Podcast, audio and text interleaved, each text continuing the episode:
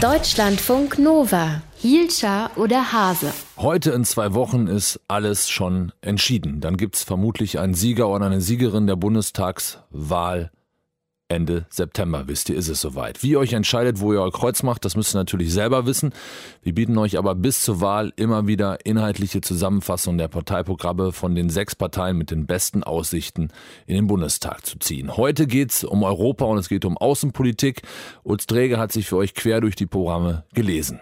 Ich habe vor der Sendung mit ihm gesprochen. Utz, kaum ein Tag vergeht, wo man nichts hört von einem sehr sonderlichen Mann im Weißen Haus. Planen die deutschen Parteien wegen Trump zukünftig eine andere USA-Politik. Nein, die klassisch eher starke Bindung zu den USA, mal abgesehen von der leicht distanzierten Haltung der Linken, die zieht sich nach wie vor quer durch alle Parteien. Dass da ein schwieriger bis verhaltensauffälliger Präsident im Weißen Haus sitzt, benennen die Grünen am klarsten. Sie nennen ihn einen gefährlichen Narzissten. Die FDP ermutigt, dass die transatlantischen Beziehungen auch Belastungen aushalten. Die SPD nennt die USA den wichtigsten Partner außerhalb Europas. Also generell Urteil ist eher ein jetzt erst recht herauszuhören, was die Verbindung zu den USA angeht, auch wenn der aktuelle Mr. President selbst gerade nicht der verlässlichste Ansprechpartner ist. Wie sieht es aus mit den Beziehungen zu Russland? Russland spielt international immer noch eine wichtige Rolle, ist wichtiger Player in vielen Problemregionen in Syrien, in Nordkorea. Wie wollen die Parteien umgehen mit Russland und mit Putin? Da steht die Linke ganz weit vorne, äh, fordernd eine neue Ostpolitik und setzt sich, wie die AfD übrigens, äh, ähm, für Entspannung mit Russland ein und ein Ende der Sanktionen. Entspannung strebt auch die SPD an, wie die Grünen, die FDP und die Unionsparteien schließen die Sozis aber eine Weiterführung von Sanktionen eben nicht aus. Die FDP fordert besonders stark, dass die Besetzung der Krim und der Krieg in der Ostukraine beendet werden muss, bevor sich das Verhältnis zu Russland normalisieren kann. Viele sagen, bevor bevor wir uns aufreiben zwischen den USA und Russland, soll Europa sein Schicksal selbst in die Hand nehmen, so lautet auch das bekannte Merkel-Zitat. Wie stehen denn die Parteien zum Beispiel in Sachen europäische Verteidigung, gemeinsame europäische Verteidigung? Da ist die CDU klar dafür. Sie wollen übrigens auch, dass der Verteidigungsetat wie bei der NATO vereinbart auf zwei Prozent des Bruttoinlandsprodukts erhöht wird.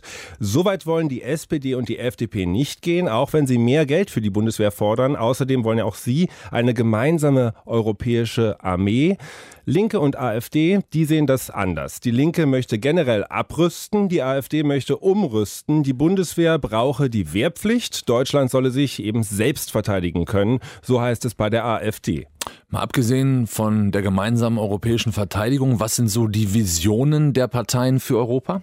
Die AfD ist für ein Europa souveräner Staaten. Deutschland solle da am besten äh, die Währungsunion verlassen. Man möchte per Volksentscheid über die Wiedereinführung der D-Mark abstimmen lassen. Und die anderen Parteien haben andere Vorstellungen. Die haben andere Vorstellungen. Bei den anderen Parteien gibt es viele Vorschläge, wie Europa weiterentwickelt werden soll. SPD, FDP, Linke und Grüne möchten zum Beispiel mehr Demokratie. Das EU-Parlament soll stärker werden. Es soll etwa das Recht bekommen, Gesetze vorschlagen zu können. Das kann derzeit nur die EU-Kommission. Die SPD wünscht sich ein sozialeres Europa, mittelfristig mit eigener europäischer Verfassung. Gemeinsame soziale Mindeststandards sollen etwa Lohndumping in Europa verhindern. Die Linke geht noch weiter. Sie will Europa sogar einem kompletten Neustart unterziehen. Europa soll vor allem für Bürgerrechte, für Ausgleich, für Demokratie stehen. Der europäische Binnenmarkt und die Unternehmerinteressen, die müssen sich diesen Zielen unterordnen, sagt die Linke. Ganz anders die FDP. Sie will vor allem, dass Europa effektiver und für die Bürger nachvollziehbarer arbeitet, lehnt aber europaweite Standards etwa in der Arbeitsmarktpolitik ab. Die CDU äußert in ihrem Programm, wenn man so liest, eher wenige Visionen, was größere Reformen der EU angeht. Die Türkei, die würde gerne rein in die Europäische Union. Allerdings die Beziehungen zwischen Deutschland und der Türkei zum Beispiel sind vorsichtig formuliert gerade etwas kompliziert. Yücel, Böhmermann, Incelik, die Nazi-Vergleiche, der Flüchtlingsdeal.